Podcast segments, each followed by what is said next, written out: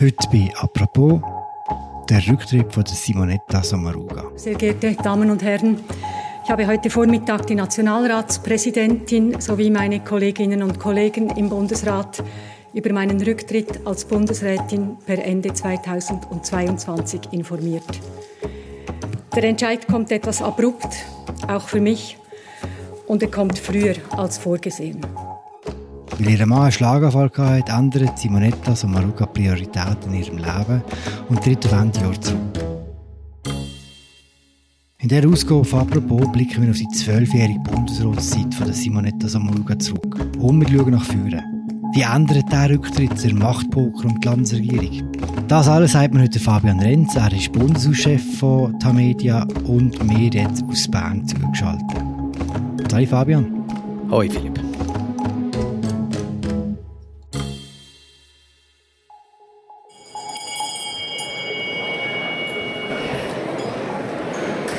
Gebe Ihnen das Ergebnis der Wahl bekannt. Résultat d'élection. Gewählt ist mit 159 Stimmen Est élu avec 159 voix Frau Simonetta Sommaruga. Madame Simonetta Sommaruga. Fabian, vor zwölf Jahren ist Simonetta Sommaruga im Bundesrat gewählt worden. Wer hat die Bundesversammlung damals in die Regierung gewählt? Simonetta Sommaruga ist mal zusammen mit der Jacqueline Fehr antreten und die Nachfolge vom Bundesrat Moritz Leuenberger. Jacqueline Fehr war ein bisschen ein rotes Tuch für viele Bürgerliche, äh, ausgesprochen linke Sozialdemokratin, wo hingegen Simonetta Sommaruga, die mal die Ständerätin vom Kanton Bern war, den Ruf hatte, so als pragmatische, mit orientierte Konsenspolitikerin. Sie war Mitverfasserin von dem sogenannten Kurtenmanifest Anfangs der Nullerjahre, wo der SP ein bisschen äh, zentriertere, äh, moderatere Neuausrichtung hat verschreiben Viele Bürgerliche sind der Ansicht gewesen, dass man mit ihr jemand eingemittet wählt, jemand, der weniger, ich sage mal, Zoff veranstalten wird, weniger linksideologisch politisiert, als das Jacqueline Fair wird. Ja, wenn man ähm, sich jetzt äh, die Schlagzeilen äh, anschaut, die in den letzten zwei, drei Jahren mit und um Simonetta Sommaruga generiert worden sind, muss man sagen, sie ist inzwischen durchaus auch ein rotes Tuch für viele Rechte im Land geworden. Insofern eine interessante Entwicklung, die da stattgefunden hat seit dieser Wahl. Am Anfang, wo sie, sie angefangen im Justizdepartement, hat sie dort dem Ruf entsprochen, noch, wo sie angefangen hat? Ja, das ist ja effektiv ein bisschen eine spezielle Geschichte mit dem Start. Also das Justizdepartement ist nicht das Wunschdepartement von Frau Sommaruga Sie ist ja selber auch eine Juristin, sie ist ja ausgebildete Konzertpianistin und das Departement ist äh, mal auch nicht in einem guten Zustand gewesen. Es hat eine recht turbulente Zeit hinter sich gehabt. Zuerst mit dem Bundesrat Blocher, der sehr viel umkrempelt hat. Dann äh, die Justizministerin Evelyn Wittmer-Schlumpf, die äh, Reorganisation vorantrieben hat, wo muss man sagen nicht glückt ist. Also Frau Wittmer-Schlumpf hat dann später als Finanzministerin durchaus eine überzeugende Performance hergeleitet, aber als Justizministerin äh, muss man sagen, ist ihre Hinterlassenschaft eher zweifelhaft gewesen. Insofern sicher ein schwieriger Start für Simonetta Sommaruga in dem Departement. Als sie angefangen hat, war auch speziell, dass zum ersten Mal überhaupt in der Geschichte des Bundesstaat eine Frauenmehrheit der Bundesrat regiert hat. Das ist ja auch etwas, was sie jetzt beim Rücktritt wieder zurückgeschaut hat und glaube mit recht gutem Gefühl, oder? Genau, also das hat mich auch noch bemerkenswert gedunkt, dass sie das heute in ihrem Auftritt vor den Medien explizit nochmal erwähnt hat. Man hat es schon fast vergessen, aber ja, es hat mal effektiv die ganz kurze Phase gegeben, wo vier Frauen im Bundesrat sind und offensichtlich ist das für sie sehr prägend und ihr in äh, positiver Erinnerung geblieben. Sie ist recht lang im Justizdepartement geblieben. Was waren ihre grossen Projekte? Gewesen? Ihr grösstes Projekt, möchte ich mal sagen, ist die Asylgesetzrevision, die sie durchgebracht hat, auch in der Volksabstimmung im Jahr 2015 auf dem Höhepunkt der Flüchtlingskrise. Gegen die SVP damals, oder? Gegen die SVP, genau. Das ist sicher ein bemerkenswerter Erfolg von ihr gewesen. Überhaupt hat sie in das durchgeschüttelte Departement wieder eine gewisse Ruhe gebracht. Heute schafft das Departement besser, als es bei ihrem Amtsantritt geschafft hat. Und ich finde das eigentlich noch eine spannende Sache. Eben, sie ist nicht gern ähm, in das EJPD gegangen, in das Justizdepartement, wohingegen später das Umwelt- und Energiedepartement, dem sie ja heute vorsteht, das ist ihr Wunschdepartement gewesen.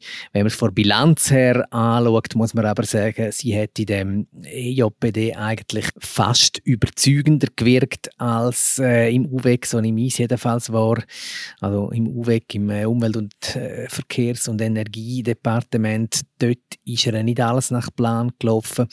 Und das finde ich, wie gesagt, noch eine eine bemerkenswerte Sache. Also eigentlich in dem Departement, das Departement, wo sie weniger gerne übernommen hat, dort hat sie sicher nicht schlechter performt als dann später in ihrem Wunschdepartement. Gewechselt sie vor drei Jahren. Vor drei Jahren ist sie Umwelt- und Energieministerin geworden. Was waren dort ihre grossen Ideen, die sie verwirklichen? Man muss jetzt sozusagen, das Umwelt- und Energiedepartement ist ein Schlüsseldepartement. Also man hat dort ganz, ganz wichtige Dossiers. Es ist sicher die dankbare Baustelle als das Justizdepartement. Also bei dem Justizdepartement hat man natürlich viel mit dem Asyldossier zu schaffen. Das ist nicht etwas, wo man sich grosse Lorbeeren holen kann als Politikerin, als Politiker, wohingegen im Umwelt- und Energie Energiebereich da stehen natürlich gewaltige Sachen an. Oder? Also, man redet da von Energiewende, also dass man wegkommt von den fossilen Energien hin zu einer nachhaltigen Stromproduktion. Man redet von grossen Infrastrukturprojekten im Verkehrsbereich. Das ist natürlich auch etwas, was Politiker immer gerne machen, grosse, schöne Bauwerke eröffnen. Also man denke da an äh, die Eröffnung von der NEAT vor ein paar Jahren, das war noch nicht Frau Somaruga, aber äh, ja, es ist auch das Departement, wo sich äh, viel eher grosse politische Visionen realisieren lässt und wo effektiv auch Dossiers äh, zur Behandlung anstehen, die einfach ganz zentral sind für das Leben der Menschen in dem Land. Und trotzdem sagst du, dass sie weniger erfolgreich war in diesem Departement, im äh, Umweltdepartement. Warum? Also vorausschicken muss man natürlich mal, sie ist im UWEG jetzt seit gut drei Jahren. Das ist nicht sehr lang jetzt verglichen mit der Zeit, wo sie im Justizdepartement, also etwa doppelt so lang verbracht hat. Nein, es ist sogar ein bisschen mehr als doppelt so lang sind, wenn ich jetzt gerade richtig rechne, sind es acht Jahre im EOPD und jetzt ungefähr drei Jahre im UWEG wette mir wirklich einen adäquaten 1 zu 1 Vergleich ziehen, müsste jetzt noch mal sechs Jahre im UWEG bleiben. Aber ich meine, spektakulär ist natürlich ihre Niederlage, ihre Volksabstimmung über das CO2-Gesetz gewesen. Das CO2-Gesetz, das sehr ein wesentlicher Pfeiler gewesen wäre in der Umsetzung vor Energiewende, die noch unter der Vorgängerin vor Frau Sommaruga, der Doris Lüthardt, aufgeleistet worden ist, dass sie dort verloren hat, das ist schon ein ganz herber Dämpfer. Jetzt nicht einfach nur mit engem Blick auf die konkrete Vorlage betrachtet, sondern wirklich auch für das Wegkommen von äh, von dreckiger Energie, von Atomenergie hin zu einer sauberen, nachhaltigen und auch sparsameren Energiewirtschaft. Ja, das ist eine große Niederlage von ihr, wo ihre Gesamtbilanz, würde ich sagen, doch merklich überschattet. Die Niederlage wird man sicher in Erinnerung behalten. Was man auch in Erinnerung behalten wird, ist ihre zweite Amtszeit als Bundespräsidentin. Die ist nämlich gerade mit dem Ausbruch von der Corona-Pandemie zusammengefallen. Sehr geehrte Damen und Herren, der Bundesrat hat sich gestern und heute an zwei außerordentlichen Sitzungen erneut mit dem Coronavirus beschäftigt. Wir haben sogar gehört, im, im März 2020, wo der Bundesrat zum ersten Mal Massnahmen gegen die Pandemie beschlossen hat, dort hat man eine von ihren Stärken gesehen, zwar Kommunikation. Damit haben wir in der ganzen Schweiz einheitliche Regeln. Klare, verständliche und einheitliche Maßnahmen, das braucht die Bevölkerung jetzt. Und der Bundesrat sagt es ganz deutlich, wir brauchen jetzt auch die Bevölkerung, die sich an diese Maßnahmen hält. Und zwar die ganze Bevölkerung, jeder und jede einzelne von uns. Das ist ja so, ich glaube, man kann sagen, sie hat dort in dieser außerordentlichen Lage, also es ist ja nicht nur im Volksmund eine außerordentliche Lage, sondern effektiv auch ähm, in juristischem Sinn. Also der Bundesrat hat quasi per Notrecht regiert dort ein paar Monate lang und in dieser Phase hat sie, das ist auch relativ breit parteiübergreifend anerkannt, überzeugend kommuniziert. Bei wem sie trotzdem überhaupt nicht gut angekommen ist, ist bei der SVP. Simonetta Sommaruga hat die Volkspartei und Vertreterinnen und Vertreter der Volkspartei immer triggert während ihrer ganzen Zeit im Bundesrat. Warum? Das ist noch schwierig zu beantworten. Grundsätzlich ist es natürlich so, dass die Vertreterinnen und Vertreter von SP quasi natürlicherweise für die SVP bevorzugte Zielscheibe sind, aus politischen Gründen natürlich. Das ist umgekehrt nicht so viel anders. Ja, bei Simonetta Sommaruga hat es phasenweise schon auch noch so eine persönliche Qualität angenommen, wo, wo ein bisschen über das rausgeht, was man sich so normalerweise gewöhnt ist in diesem Bereich. Es mag damit zu tun haben, dass sie, dass sie eine Frau ist. Äh, gehe davon aus, dass die Funktionäre der SVP, die die Attacke geritten haben, da sehr stark eine Stimmung referiert haben, die an SVP-Basis geherrscht hat oder, oder immer noch herrscht. Das war so gewesen, wo sie sich um Flüchtlinge gekümmert hat. Das war aber auch so gewesen jetzt, wo sie ein Stromdossier hatte. Gerade kürzlich, wo Christian Imach im Nationalrat recht heftig geworden ist. Die massive Verdreckung der Energieproduktion ist direkt auf ihre gescheiterte Energiepolitik zurückzuführen. Und ich kann Ihnen eines versprechen, Frau Bundesrätin, wenn Sie die angekündigten Notfallszenarien diesen Winter anwenden müssen, dann gehen die Leute auf die Straße und sie werden weit mehr fordern als Ihren Rücktritt. Sie hat die Angriffe immer recht gut ausgehalten, haben wir das Gefühl gehabt. Oder? Sie kann nie etwas fest anmerken. Jein. Es gibt Szenen mit ihr im Parlament, wo zeigen, dass die Angriffe eben doch nicht völlig spurlos an ihr vorübergegangen sind oder immer noch gehen.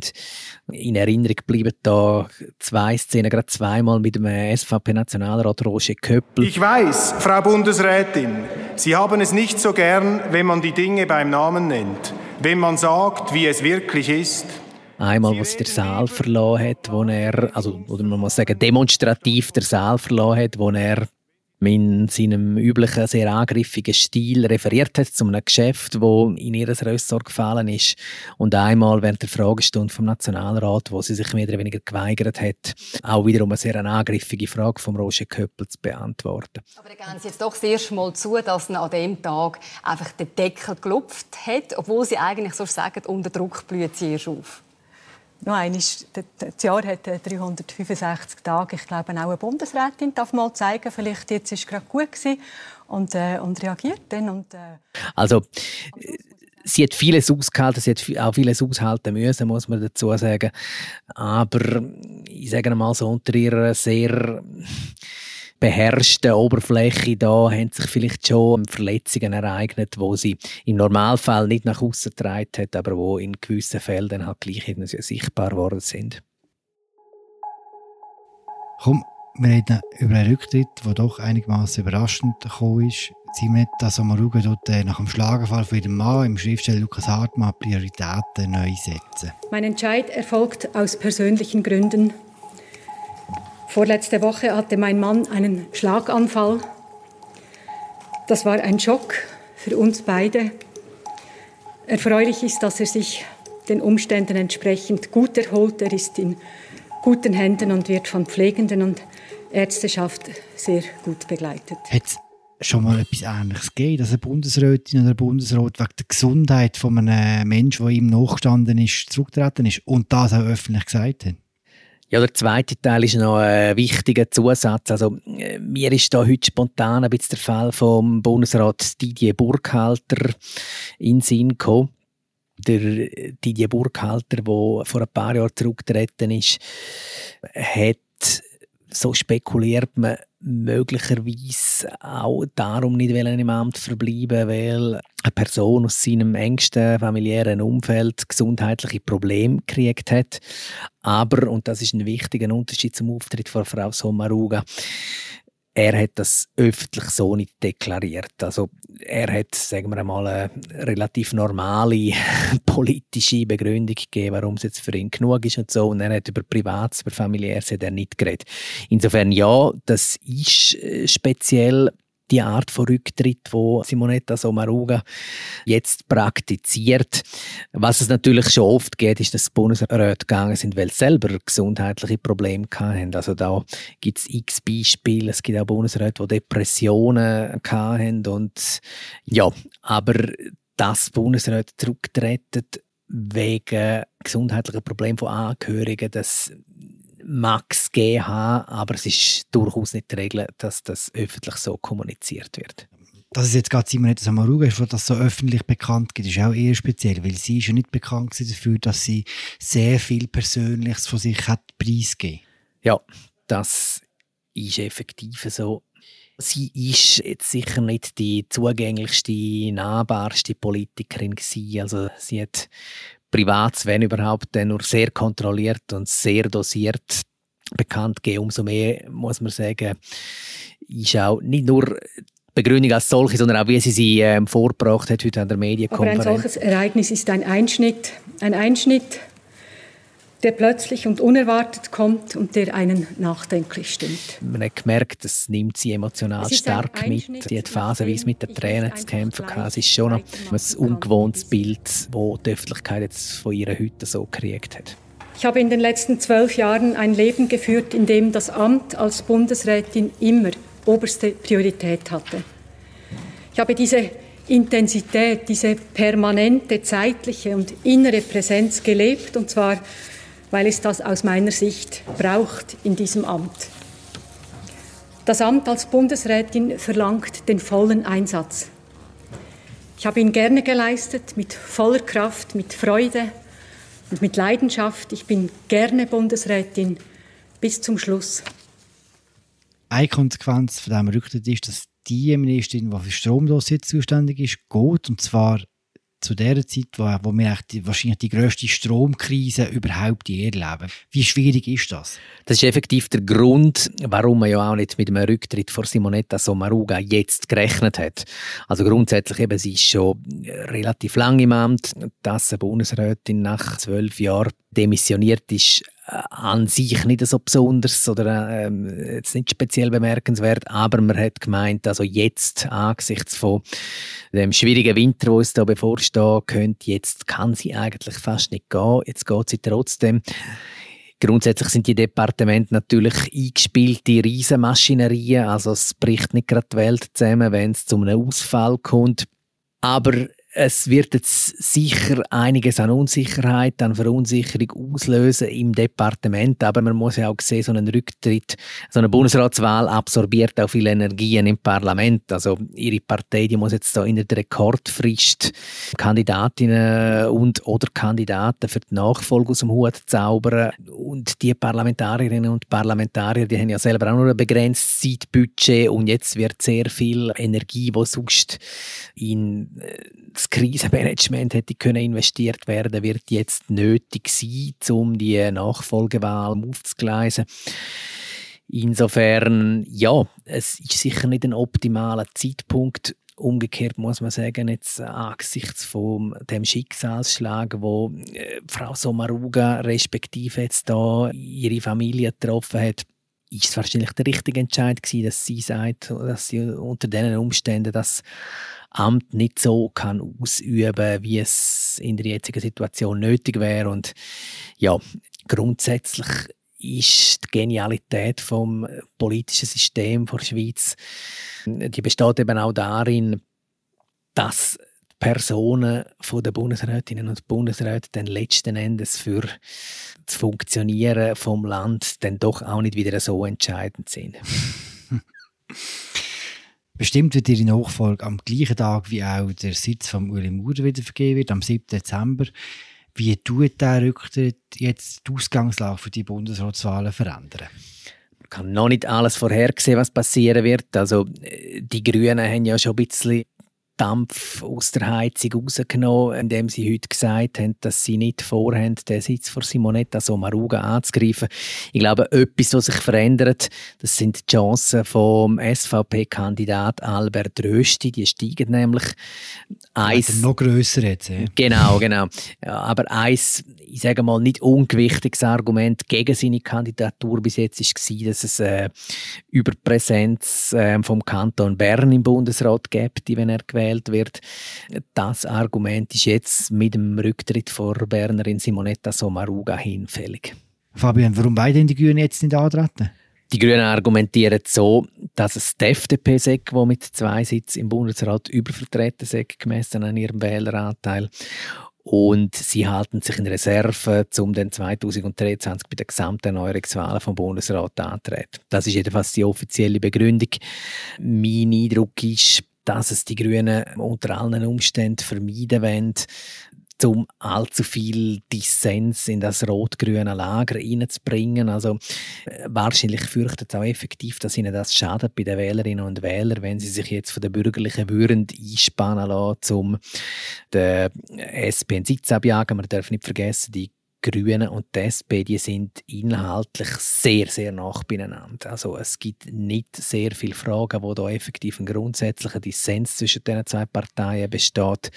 Und wahrscheinlich würden es viele grüne Wählerinnen und Wähler effektiv nicht verstehen, wenn man der engste Verbündete derart verprellen würde. Das heißt, es wird ziemlich sicher jemand aus der SP sein, der den Sitz von Simonetta Samaruga erben wird oder wieder neu besetzen wird.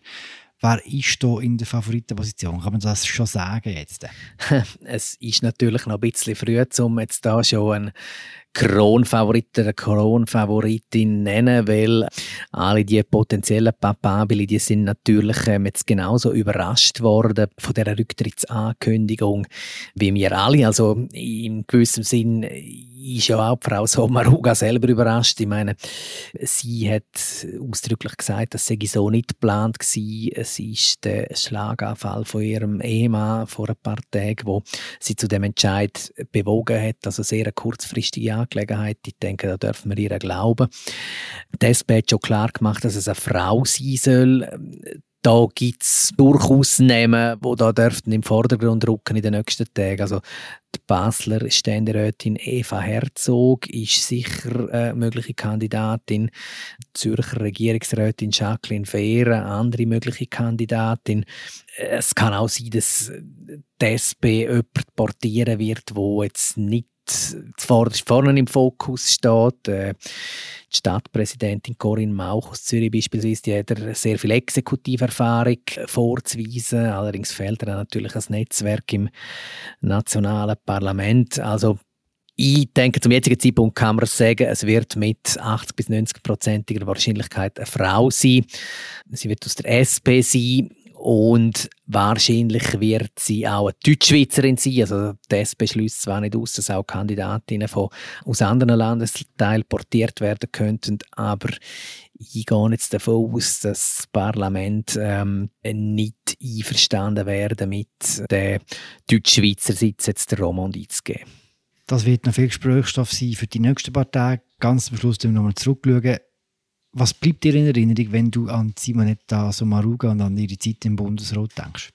Ja, also mir in Erinnerung bleiben werden äh, unter anderem halt ein paar Szenen, wie man sie als Bundeshauskorrespondent so mitkriegt im Laufe der Jahre und ähm, eine Szene, wo wo ich noch eindrücklich gefunden habe, ist also der unglaublich zufriedene Eindruck, den sie gemacht hat, wo sie nach der Departementsrochade 2018 vor die Medien getreten ist. Ich freue mich auf die Arbeit im UWEC.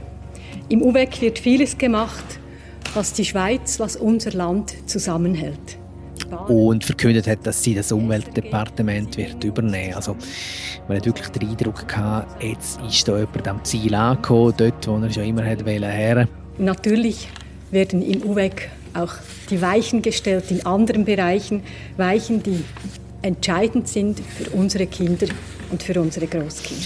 Es hat irgendwie gezeigt, dass sie da wirklich große Ideen, große Visionen hat, wo sie in diesem Departement verwirklichen und ja, ich würde sagen, es ist vielleicht fast ein bisschen die Tragik von ihrer Amtszeit, dass aus vielem jetzt wahrscheinlich nicht das geworden ist, was sie sich da mal erträumt hat.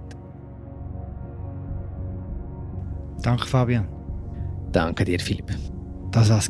Unser aktuelles Apropos zum Rücktritt von Simonetta Sommaruga. Das Politbüro, der Politikpodcast von der Medien, wird sich auch mit dem Thema auseinandersetzen. Natürlich, das kommt dann am Freitag. Und wir hören uns dann wieder auch am Freitag mit einer neuen Folge von Apropos. Danke fürs Zuhören. Ciao zusammen.